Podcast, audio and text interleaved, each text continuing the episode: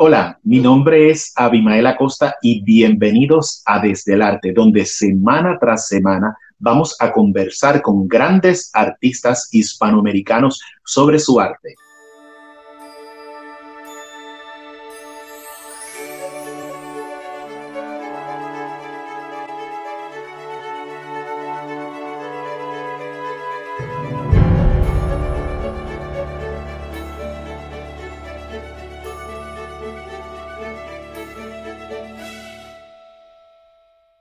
Solo me maquillo para actuar. Este soy yo. Nuestro invitado de hoy es un actor de una maravillosa carrera internacional en el oficio de la actuación. Y probablemente para muchos, incluido yo, es la cara representativa de los actores colombianos. Nuestro invitado es el gran actor colombiano Marlon Moreno. ¿Cómo te encuentras, Marlon? Muy bien, muchas gracias, Abimael, por esa introducción. Ah, ¿Cómo no? Marlon, esa eh, expresión que hiciste en aquel momento en el show que tú sabes cuál es y yo también, y donde decías que solo te maquillabas para actuar eh, y que ese que estaba aquí eras tú, me llamó mucho la atención, sobre todo porque decía mucho de Marlon Moreno Solarte, ¿verdad? La mayor parte de las personas conocen a Marlon Moreno, el actor, pero existe en Mario Moreno Solarte el, ser humano, el individuo eh, que tiene un gran compromiso eh, social y sobre todo con su país, con su ciudad de Cali.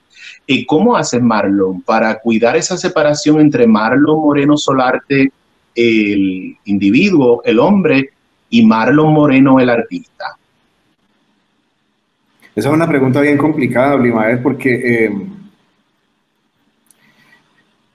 yo creo que cuando se es artista se piensa las 24 horas en ello. Eh, creo que el, el, punto está en, no dejarnos tomar el ego por eh, eh, de frente, que nos domine. Creo que hacemos un trabajo como cualquier otro, este es un oficio como cualquier otro, solo que tenemos la posibilidad que la, gente nos, nos vean y, puedan juzgar nuestro trabajo de una manera directa. Eh, esto conlleva, claro, que cuando eres reconocido, pues te haces popular y eso ejerce, digamos que un cierto tipo de influencia sobre el ser. Eh, creo que, que, pues todos estos años de carrera He tratado de, mantenerme muy fiel a lo, que, a lo que significa ser actor y es, no es otra cosa que llevar mis impresiones, como veo yo el mundo, como, como, como veo eh, los sentimientos humanos y más ahora pues como director y realizador, entender que, que como especie somos uno solo, una sola, perdón. Eh, que que no estamos más allá de las estrellas, que, que estamos en esta vida para, servir, para llevar un mensaje. En el, caso, en el caso mío, siento que el mensaje es el amor. No queda de otra, no hay, no hay otra eh, forma de, entender esta vida. Y el arte se hizo para, eso, para, para expresar todo aquello que, que los artistas tenemos en, nuestra cabeza, en nuestro corazón, en nuestro, en nuestro ser, en nuestro espíritu. Marlon, es interesante que luego del gran éxito que tuviste con el capo, eh, es importante señalar que la carrera de Marlon no comienza con el, el, capo. Marlon tiene una carrera de muchos años y muy importante en Colombia, pero quizá el rostro de Marlon se convierte en un rostro reconocido para el resto del mundo a partir del capo. Pero luego de haber hecho el capo y tener muchas grandes oportunidades que te trajo esta experiencia, tú continuaste haciendo proyectos de cortometraje, proyectos de bajo presupuesto, lo cual no necesariamente es lo usual para una persona que, como tú dices, ¿verdad? Que, tiene, eh, que se convierte en una estrella, eh, como es tu caso. Eh, ¿Por qué seguiste haciendo este tipo de proyectos? Ah, porque es que cuando... Eh, de hecho, hace un momento eh, estaba leyendo, resulta que cuando uno em, generalmente cuando, cuando nosotros los seres humanos eh, tenemos posibilidad de tocar el éxito con algún tipo de producción, suele suceder que nos vamos por ese camino y la reinvención casi que, que no existe. Al, al, yo permitirme trabajar con jóvenes realizadores, tanto aquí como en, en Brasil, como en Estados Unidos, estoy renovándome todo el tiempo. Y resulta que esos jóvenes son los directores de mañana, eh, son los actores de mañana, que es con los que yo quiero seguir contando porque quiero seguir vivo, quiero seguir eh, sintiendo que lo que hago le aporta a alguna persona en algún lugar del mundo. Y, y esa es la única manera. Eh, cuando, cuando, cuando me he encontrado con esos jóvenes realizadores, eh, como ven el, el, proceso de la dirección, de la actuación, pues eh, me doy cuenta que el mundo va cambiando constantemente y que yo quiero hacer parte de ese cambio, que no me quiero quedar atrás. Y es, y es muy delicioso, es, delicioso poder de alguna manera llevar parte de mi experiencia a, compartirla con, estos jóvenes realizadores eh, y se vuelve una, pues en, mi caso, eh, em, se ha vuelto una, relación a largo, a largo plazo, en donde hoy por hoy, digamos que hace poco me llamaron para un proyecto, un largometraje que es importante a raíz de un cortometraje que hice precisamente en el, 2000, en el 2015 en Los Ángeles. De modo que todo es, todo es una, Está conectado. constante relación con, con, con, este medio y yo no, me quiero la, yo no me quiero perder la oportunidad de crecer. Eh, quiero seguir creciendo, tengo, todavía tengo hambre, tengo hambre de aprender, tengo hambre de sueños y y quiero seguir, y quiero seguir llevando eh, esto que siento a las nuevas generaciones. Marlon, actualmente en todo el mundo, no solamente en los Estados Unidos, en todo el mundo se está hablando de las situaciones que se han dado desde el punto de vista de desigualdad racial. Hay un elemento bien interesante que a mí me parece de la televisión eh, de ficción colombiana, la producción de proyectos dramáticos en Colombia. Y es que en Colombia se han producido eh, a través de los años varios proyectos donde los personajes principales o protagonistas son actores afrocolombianos o afrocaribeños, si conocemos el área del Caribe, ¿verdad? Porque han tenido actores eh, de diferentes partes del Caribe, eh, entre ellos Modesto Lacen y otros actores que, que han participado en producciones colombianas. Eh, por ejemplo, en La Mamá del 10, en Celia, La Esclava Blanca, Siempre Bruja. ¿Qué piensas tú que puede ser ese elemento que abre que Colombia esté dando este paso adelante que no necesariamente lo ha dado otros países donde hay producciones en español? Bueno, Colombia eh, yo creo que es un, es un país en, su mayor extensión geográfica, es un país negro. Eh, la ciudad en la que me encuentro yo, en la ciudad de Cali, que es donde yo nací, es una ciudad negra y toda la costa pacífica nuestra es negra, la costa atlántica también es negra. Entonces, eh, yo creo que de alguna manera eh, los realizadores en Colombia eh, han, han dado un paso muy importante para que esto se dé así, aunque mira, hay, algo, hay algo que, es bien particular. Yo he sido, yo creo que es la, formulación correcta de la, oración, he sido víctima del racismo. Yo recuerdo que cuando, cuando yo empecé en, producciones audiovisuales aquí en Cali, yo recuerdo que, que varios productores mm, digamos, le negaron a directores que querían trabajar conmigo porque yo era negro. Eh, de hecho, decían que yo nunca iba a poder protagonizar una, una serie, que eso era, eso era impensable. Cuando yo me traslado a Bogotá, porque en Bogotá es como el centro de, de, de toda la producción audiovisual televisiva en Colombia, también me encuentro con el mismo fenómeno en donde eh, algunos directores de casting dijeron que yo no, eh, que yo no podía protagonizar porque yo era un negrito ahí. De modo que eh, ha sido una, una como una, una, evolución no tan rápida para nosotros, ¿cierto? yo tengo compañeros que son muy buenos, muy buenos actores y que de la edad mía, ¿cierto? Y que no han protagonizado porque les tocó esa, esa época de, transición. En los últimos años, eh, esto tomó una, fuerza muy grande y pues Colombia es uno de los países que se ha permitido que actores eh, considerados eh, feos, como yo, seamos protagonistas de, contenido tanto de televisión como de, como de cine y también que actores de raza negra eh, protagonicen producciones. Es un, es un fenómeno que se ha presentado en, Colombia, yo creo que, muy positivo, ¿cierto? Eh, pero que también yo creo que hace, hace parte de, nuestra idiosincrasia, ¿no?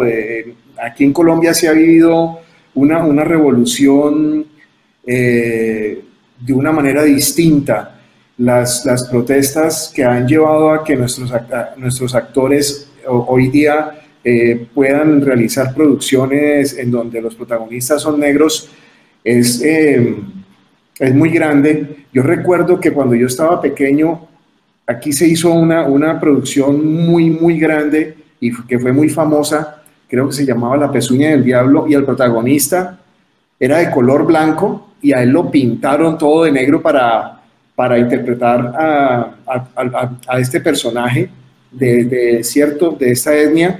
Y aquí todo el mundo, eh, digamos que puso el grito en el cielo, hubo protestas por eso.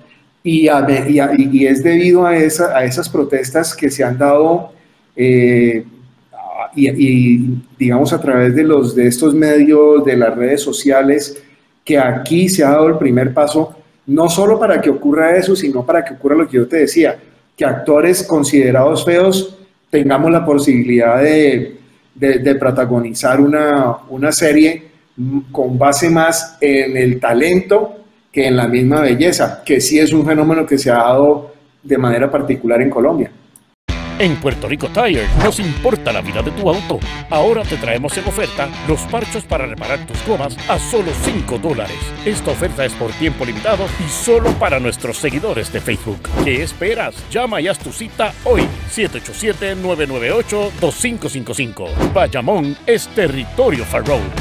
Sí, es interesante, Marlon, porque Colombia eh, ha sido pionero en muchas cosas. El, concepto que conocemos hoy de teleserie, que se ha replicado en muchas partes del mundo, en cierta medida eh, comienza ese, esa transformación en Colombia. Yo diría que es como el eslabón de la telenovela a la teleserie. Eh, y eso se lo, se lo debemos a Colombia. Ahora España lo está haciendo mucho también. ese elemento que, estamos dialogando sobre la cuestión racial pues en el resto de las producciones en español no lo vemos. Quizá en el cine eh, sí podemos ver que hayan personajes eh, de negros o que hayan personajes indígenas, pero en la televisión eh, hispanoamericana no lo vemos. En el caso de Colombia, como te digo, es, es quien hace este eslabón, si así podemos decirlo, entre la telenovela y las teleseries. y España está en cierta medida replicando ese modelo que ustedes desarrollaron, con mucho éxito. Yo creo que ahora lo que es la producción eh, dramática en español la domina Colombia y España. Marlon Brando eh, se ve eh, mirando hacia España. Marlon Brando. digo Marlon, Marlon Moreno. Bueno, fíjate que yo tengo representante en España, pero digamos que hasta, hasta el momento, eh, recuerdo que hace unos tres años atrás me ofrecieron, me ofrecieron hacer parte de una serie en España, pero España estaba pasando por una recesión económica muy importante y realmente lo que me ofrecían no alcanzaba a cubrir como los gastos básicos. Por lo tanto, pues, pues no, no, no se dio.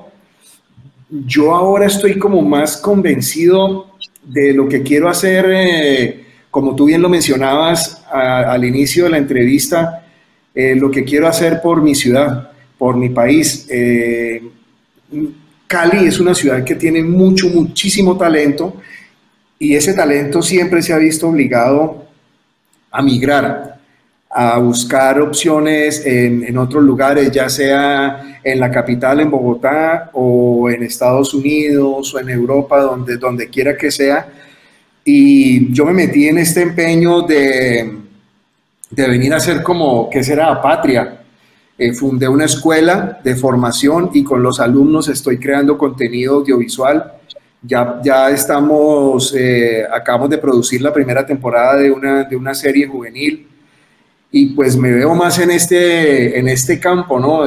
digamos que por ahí tengo un par de proyectos de cine que eh, los queremos realizar con, con un amigo en el cual yo voy a ser eh, actor, pero digamos que mi vida la estoy enfocando más hacia la dirección y hacia la realización y por ende pues a, como a sacar adelante este sueño de, los jóvenes de aquí de Cali. Ha sido pues como, como la obsesión en la que estoy metido desde hace un par de años, es lo que quiero hacer. Me siento, me siento muy pleno haciendo esto. Pues vos sabés que, que no es fácil em, empezar una, una empresa nueva, pero, pero siento que es lo que, lo que debo hacer. Claro. Marlon, eh, quiero que hablemos dentro de un ratito más sobre ese proyecto porque me parece que es un proyecto muy interesante y sobre todo que estás entrando a todo lo que son plataformas, eh, lo que se llaman streaming, que quiero que hablemos un poquito más adelante de eso. Pero hablaste de cómo Cali en muchas ocasiones los talentos tenían que emigrar, eh, ya fuera a la capital, a Bogotá o a otros países. ¿Qué te llevó a ti a emigrar a Los Ángeles? Casualmente el desempleo yo, yo termino. el capo?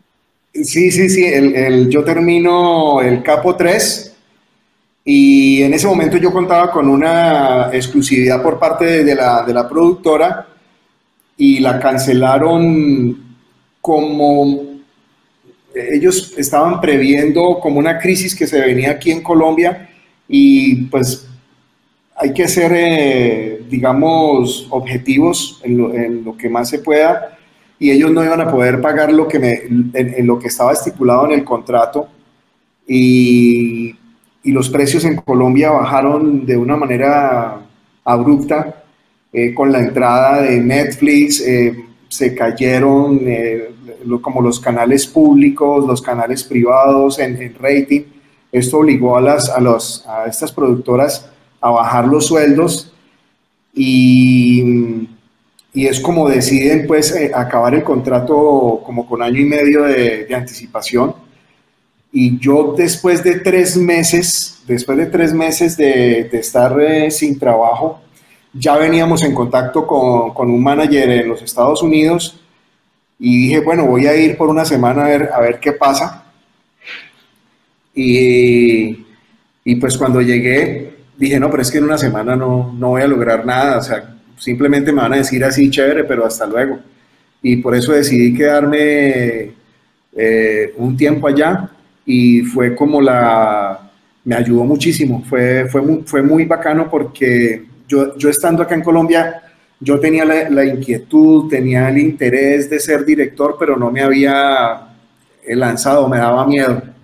Y estando en Los Ángeles me llegó un, un primer guion que me encantó, vine acá a Colombia a hacerlo en la ciudad de Cali eh, y es un producto pues que están dando en su fase preliminar eh, y va muy bien. Y luego vino un segundo, un segundo guion que vine a realizar acá y, bueno, eso fue, lo, eso fue lo que pasó. Mientras tanto, estando allá, pues eh, hice cortometrajes, hice ah, dos películas y una serie. Y, y bueno, eso es, eh, yo creo que ahí responde la pregunta. Creo que me perdí, pero, pero más o menos creo que sí, sí, básicamente sí. Marlon, me dijiste, dijiste, aquí que le tenías miedo a dirigir. ¿Por qué? Oh, porque es un compromiso muy grande. El, dirigir es eh, el poder el poder entender el cuadro completo, no el tener idea de, lo que es la producción, de lo que es la dirección de fotografía y básicamente, y, lo más importante, tener el manejo con los actores, ¿no? Entonces, pues no, yo no me atrevía y yo estuve acá como tratando, pero siempre encontraba como una disculpa para no hacerlo. Y cuando estuve en Los Ángeles, pues eh, nada, como que dije, esto tiene que ser así y me lancé, tomé un dinero que tenía ahorrado, le pedí plata prestada a, mi mejor amigo y me vine para acá a, Cali a hacerlo. Y, la sensación fue mm, increíble poder tener en la mente el cuadro completo. Es, es la cosa más bonita porque imagínate que cuando cada uno de los actores interpreta es como si yo lo estuviera interpretando, entonces esa es una emoción que yo no había sentido antes, porque antes yo interpretaba mi papel y lo hacía con todo el amor del mundo, pero era lo mío, terminó y chao para la casa. Aquí no, aquí no hay descanso, no hay noches, no hay fines de semana, no hay absolutamente nada. La cabeza siempre está ocupada, si no es revisando presupuesto, está revisando con el director de fotografía, con el de, con el de locaciones, ensayando con los actores, luego la edición, haciendo el montaje. Entonces, una, eh, cuando eso sale eh, definitivamente al aire, literalmente, eso sí es un hijo. O sea, lo pariste de principio a fin. Y eso es lindísimo, muy lindo. Eh, hoy día no lo cambio por nada. Marlon, en una ocasión escuché a Samuel Duque Duque decir que quería convertir a Colombia en el Hollywood latino. ¿Piensas que eso es una posibilidad eh, de que Colombia se convierta en el Hollywood latino? Ay, yo no, yo no sé, Abimael, eso es, eh, yo lo siento a veces complejo y complicado. ¿Por qué lo digo? La industria mexicana en los años 50 fue más poderosa que Hollywood. Y Hollywood se encargó de acabarla. Es que estamos hablando de un negocio muy grande. Colombia hoy día se ha vuelto como en uno de los cinco lugares en donde eh, las producciones de Hollywood vienen a grabar por su economía en, en producción. Pero yo pensaría que para uno poder convertir un país como Colombia en esa clase de potencia tendría que estar unido el mercado desde México hasta Argentina. Sería la única manera. Estados Unidos, ¿por qué ha sido tan poderosa? Porque es un país muy grande, un país con 300 millones de habitantes. Nosotros como, Colombia somos 50 millones de habitantes. Te repito, creo que sería posible en la medida que pudiéramos unir las industrias desde México para abajo. Estamos hablando de, pues, de las grandes, como de los grandes mercados que son México, Colombia, Argentina, Chile, ¿no? Y pues Brasil, no sé, es que Brasil es una república independiente, Brasil es muy exitosa precisamente por eso. O sea, ellos hacen una película como, ah, ¿cómo es que se llama esta película? Ciudad de Dios, no, hubo otra que fue más, más eh, que es de policías, que es con el protagonista de, de, Narcos. Ah, Tropa Élite. Tropa Élite mete en una primera, en una primera película, mete 7 millones de, de espectadores. Y hacen la segunda y meten 10 millones. Ahí hay industria importante. Nosotros nosotros realmente no contamos con esa infraestructura. Mira que cuando yo empecé a hacer cine en este país, que fue en el 2003, hacía 17 años no se hacía una película y se hacían películas, antes de eso se hacían una película cada dos años. Nosotros desde ese entonces acá pasamos a hacer, el año, hasta el año pasado se hicieron cerca de 80 películas muy alta producción para un país como Colombia, pero adivina que no hay dónde exhibirla, porque en las salas de cine llega una película como Avengers e indudablemente ponen, no sé, muchísimas salas en todo el país para ver Avengers y la película que se llame La Nuestra desde el arte la ponen en dos salas en Bogotá, una en Cali, otra en Medellín y se acabó. Entonces es, es muy difícil como solo un país poder hacer una industria como la de Hollywood acá en, acá en Colombia. En Europa principalmente se hacen alianzas entre diferentes países, no solamente para el cine, se hacen también para televisión. Cuando vemos muchas series, eh, aún series hechas en España, son alianzas probablemente con Francia, eh, probablemente con Inglaterra, que hemos visto proyectos. Eh, y es básicamente eso que estás mencionando que, que debería hacerse en, en, nuestros países de habla hispana, este tipo de alianza. Fíjate que de hecho el, el producto que tenemos nosotros, la película que en, en tentativa se llama Insurrección, es una producción que estamos trabajando entre Argentina, Colombia y México. Es la única posibilidad, porque si no, no hay forma de, recuperar el, el, lo que se tiene que invertir en una película como esta. Es que para nosotros es muchísimo dinero y que para Hollywood pues es una bicoca, ¿no? Bicoca que en Colombia es muy chiquito. Una película que nosotros estamos buscando dos millones de dólares. Imagínate, una película de dos millones de dólares para nuestro país es mucho dinero. Correcto. Marlon, mencionaste hace un rato el problema de la exhibición en las salas. Colombia, yo creo que es el mismo problema eh, en gran parte de los países de Latinoamérica. En Puerto Rico tenemos ese mismo problema. Yo resido en Los Ángeles, pero soy eh, oriundo de Puerto Rico. Y en un momento yo produje una película en Puerto Rico y estuvimos un mes en las salas de cine. Eso fue como que este único gran logro lo que no debería ser un único gran logro, debería ser la norma, ¿verdad? Eh, ¿Cómo podemos trabajar los, los cineastas latinoamericanos para captar la atención de ese público joven que es el que principalmente llena las salas de cine? Honestamente, Abimael,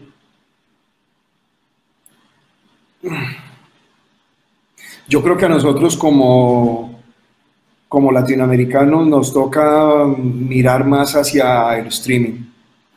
No le veo otra posibilidad. Realmente yo no creo, puedo, ser, puedo sonar pesimista, pero no creo que las salas de cine sean una alternativa para nosotros.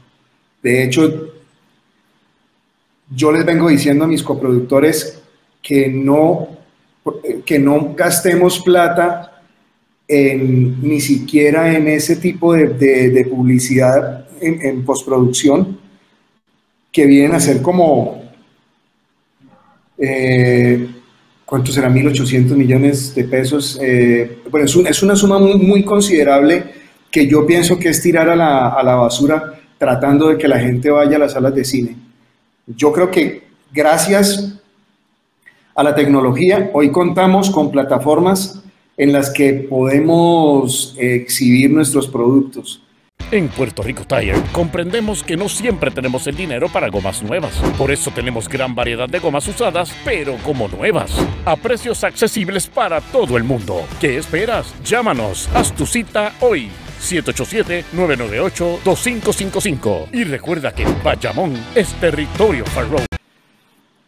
Hablando, háblanos un poco, ya que entramos en este tema, háblanos un poco de Lobo Estepario y de Movies, ya que caímos en el tema. Eh, Movies es una plataforma creada en Colombia en la que, digamos, como ellos tienen establecido el, el prospecto de contrato es muy chévere porque tú subes tu película, ¿cierto? Y cuando tú subes tu película, tú estás aceptando eh, las condiciones y las condiciones son realmente muy favorables porque uno no tiene que lidiar con exhibidores, no tiene que lidiar eh, con distribuidores. La película tú la subes y a ti te dan exactamente el, eh, el 70% de las ganancias y, van, y, van, a tu cuenta y digamos que todo está muy claro. Digamos que Pepito Pérez vio tu película en Europa, porque la pueden ver en cualquier lugar del mundo.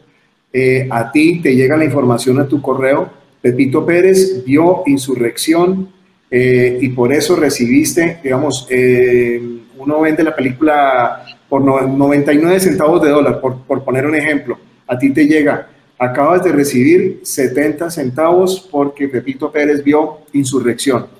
De modo que es, es, una, creo que es, que es una muy buena idea, es un cabezazo y, y que deja de una manera muy transparente las posibilidades para ambos. Yo apoyo muchísimo a esa plataforma porque realmente eh, ha permitido que creadores como, como nosotros, que no tenemos la posibilidad de, de, un contacto con Netflix o, o, lo que sea, tengamos un espacio ahí. Y es una plataforma que el año pasado creció el 200%, ¿no? que es una, es, una, es, que es una muy buena posibilidad que, que yo creo que todos los, los que están haciendo contenido audiovisual deberían de pegarle una mirada, porque el, modelo de negocio es muy bueno, es muy, es muy favorable para nosotros los artistas. También has hablado, Marlon, de los formatos cortos. Sí. Eh, ¿Qué futuro le ves a este tipo de formato? Y sobre todo tomando en consideración estas plataformas. Pues yo creo que es el futuro. Hasta Amazon ya está eh, como invirtiendo en este tipo de, de, producto porque es, es, es, lo que el joven está viendo. O sea, está, está comprobado que los jóvenes ven 10 minutos y, y, son muy dispersos. Entonces te da la posibilidad. Nosotros de hecho estamos trabajando un producto que es de 10 minutos el episodio, ¿no?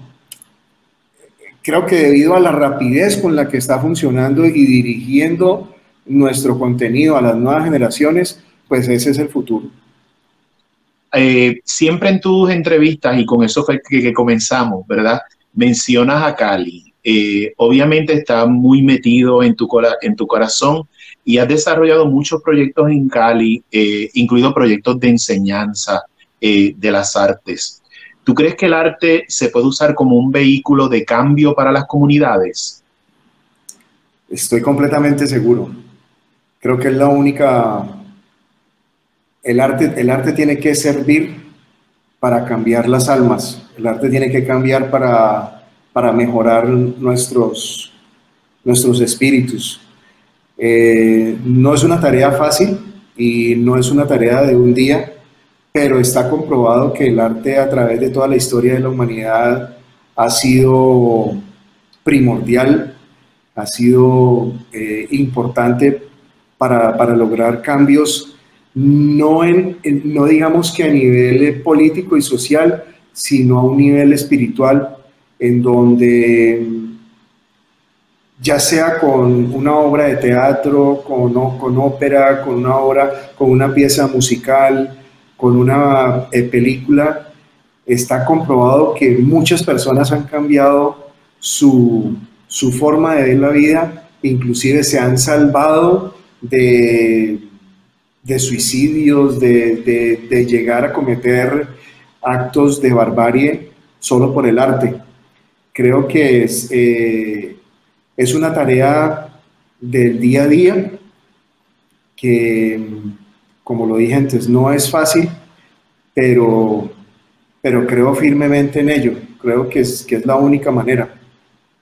Marlon, otro aspecto que me llama mucho la atención eh, de ti como, como individuo es que has tenido el valor de hablar eh, de la desigualdad eh, socioeconómica, de la pobreza y de temas políticos. Hay muchos artistas que dicen que ellos son artistas y ya, y no quieren entrar en discusión de este tipo de temas. ¿Por qué tú lo haces? Abimael, fíjate que mi posición política y religiosa está puesta en, en lo que hago, en los personajes que he hecho, en lo que dirijo, en lo que quiero mostrar. Yo soy de los que piensa que el sistema no se vence desde afuera. Creo que el sistema cada vez es mucho más poderoso como para pretender cambiarlo desde afuera. Eh, esto no lo digo yo, eh, lo dijo Pasolini. El sistema se tiene que vencer desde adentro.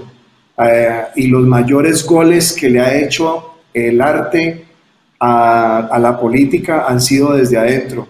Eh, tú recordarás películas como Fresa y Chocolate en, en, Cuba, que pasó todos los filtros y llegó a convertirse en un elemento de, protesta contra la situación. Eh, creo, creo más en ello, creo que, que siempre y cuando existan seres humanos, existirá la corrupción, existirá la traición. Eh, creo que es algo inherente. Em, es difícil, es difícil eh, lograr cambios, pero estoy convencido que la única manera de lograr esos cambios es con el arte. Háblanos un poquito, Marlon, de esa labor que llevas realizando hace varios años. Probablemente muchas personas que lo empiezan a conocer ahora, pero que llevas realizando hace varios años, eh, donde das talleres, donde has trabajado con grupos comunitarios en Colombia, con la escuela que eh, has ido trabajando, ya que estamos dentro de esa misma línea. Bueno, aquí estamos formando una manada, una manada de, de la escuela del nombre pues no es una casualidad, se llama lobo estepario y, aquí eh, digamos que eh, entran unos chicos y, salen, salen unos seres humanos con, una visión muy diferente del arte. Eh, aquí no se trata de, enseñar simplemente actuación, como lo han dicho mis alumnos cuando les preguntan en la calle, qué enseñan en esta escuela, la respuesta de ellos casi siempre es a vivir. Eh, tenemos una filosofía de, vida eh, y es la que queremos regar por todo el mundo. Lobo Estepario es un movimiento, un movimiento cultural. Eh, pues me gustaría y, te, pido permiso para, para hacerle publicidad a la serie que, que, dirijo, que se llama Ellos, ¿cierto? Que es con, con la arroba eh, es, una, es una serie que, vale la pena pegarle la mirada porque, porque tiene un, un lenguaje eh, muy interesante. Tiene, ahí está mezclado todo lo que somos como escuela, lo que somos como movimiento cultural, lo que estamos tratando de ofrecer a nivel actoral a través de la verdad. Eh, es tanto así que cuando la gente ve el, contenido, eh, siempre la, pregunta es como, vení, espérate un momentico, ¿esto es ficción o es realidad? Porque mezclamos el documental con, el argumental eh, de una manera que se le va metiendo a uno en el corazón, de modo que pues considero importante que, dar a conocer este movimiento porque, porque eso es, somos un movimiento en donde estamos y no quiero ser eh, prepotente, pero yo creo que estamos cambiando almas. Eh, Marlon, eh, por ejemplo, una persona en Colombia que quiera pertenecer a, esta escuela, ¿qué, tendría que hacer? ¿Cuál es el procedimiento? ¿Cómo se hace? No solo en Colombia, nosotros tenemos aquí alumnos de, Miami, de Venezuela, de Ecuador. Eh, tenemos nuestra página en Instagram que se llama Escuela Lobo Estepario, lo mismo en Facebook, la Escuela Lobo Estepario, y ahí en, la, ¿cómo se llama eso? En, la información, en el perfil aparece el número de contacto eh, por WhatsApp. Digamos que toda la información se puede dar por WhatsApp. Una, otra pregunta, ¿cómo tú compaginas el tiempo, porque tenemos 24 horas, 7 días a la semana nada más.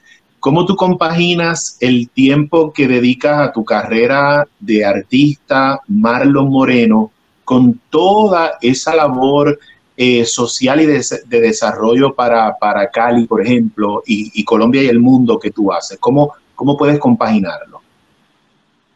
No, pues yo vivo 24/7 eh, pensando en esto.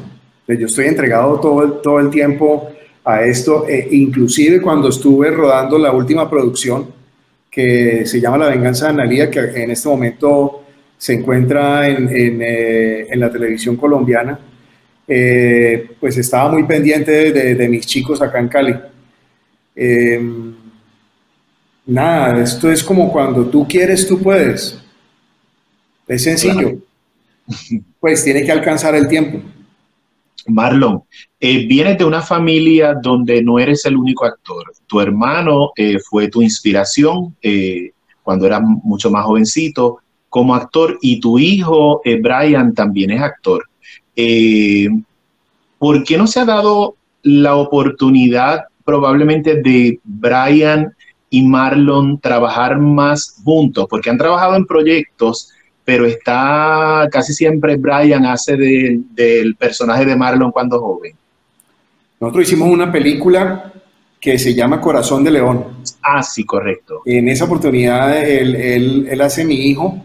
Eh, bueno, yo creo que, que, el tiempo se va encargando de, de eso. O sea, digamos que mi hijo necesitaba su espacio para crecer ha ido creciendo de una manera muy bonita como actor. Hoy día se encuentra en una etapa mucho más madura.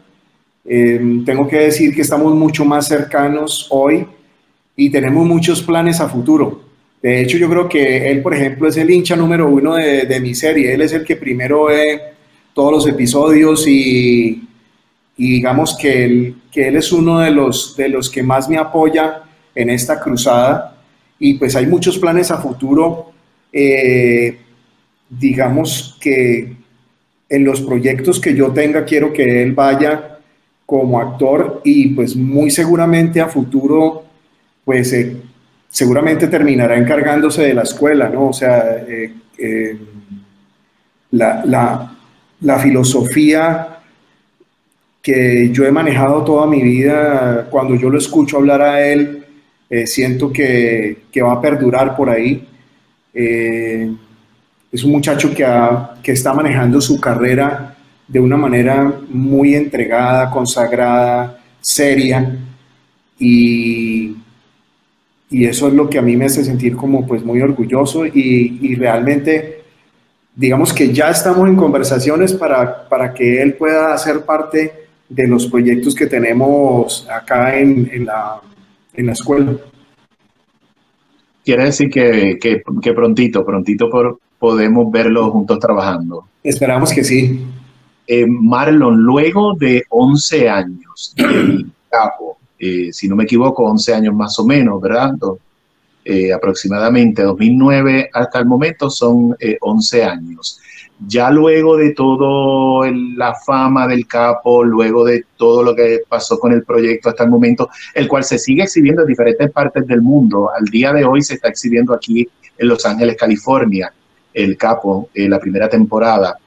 Y luego de todo este tiempo que ha pasado y toda la reflexión, ¿qué te regaló el capo a ti, Marlon?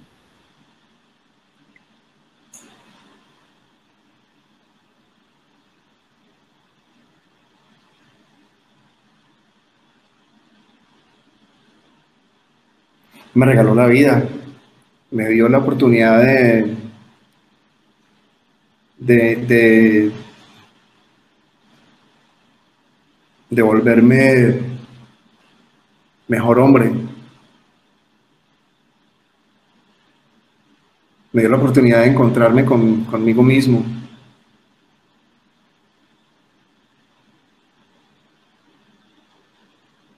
Sí, él me dio, él me dio mucha seguridad. Um, entendí que, ah, que podía hacer todo lo que quisiera, porque hasta antes del capo soñaba con, con, con interpretar cosas, pero cuando llegó él fue, eres capaz de hacerlo. Y y yo creo que él me dio, él me dio la valentía para, para ser quien soy hoy. Marlon, el más reciente proyecto de televisión es La venganza de Analía. ¿Puedes hablarnos un poco del proyecto? Sí, claro. bueno, eh, acá en Colombia está en los primeros lugares desde que empezó. Ha estado en el primer lugar de rating y, yo, sabes que no pensé que fuera a suceder eso porque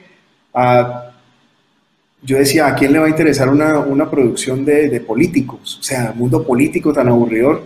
Y no sé si fue que fue eh, eh, sustancial el hecho de la pandemia, pero esto acá en Colombia, eh, la gente llega a las ocho y media de la noche y no está para nadie, ¿no? O sea, se tiene que ver la novela, o sea, como que se ha vuelto un ritual que no pasaba hace mucho tiempo aquí en Colombia.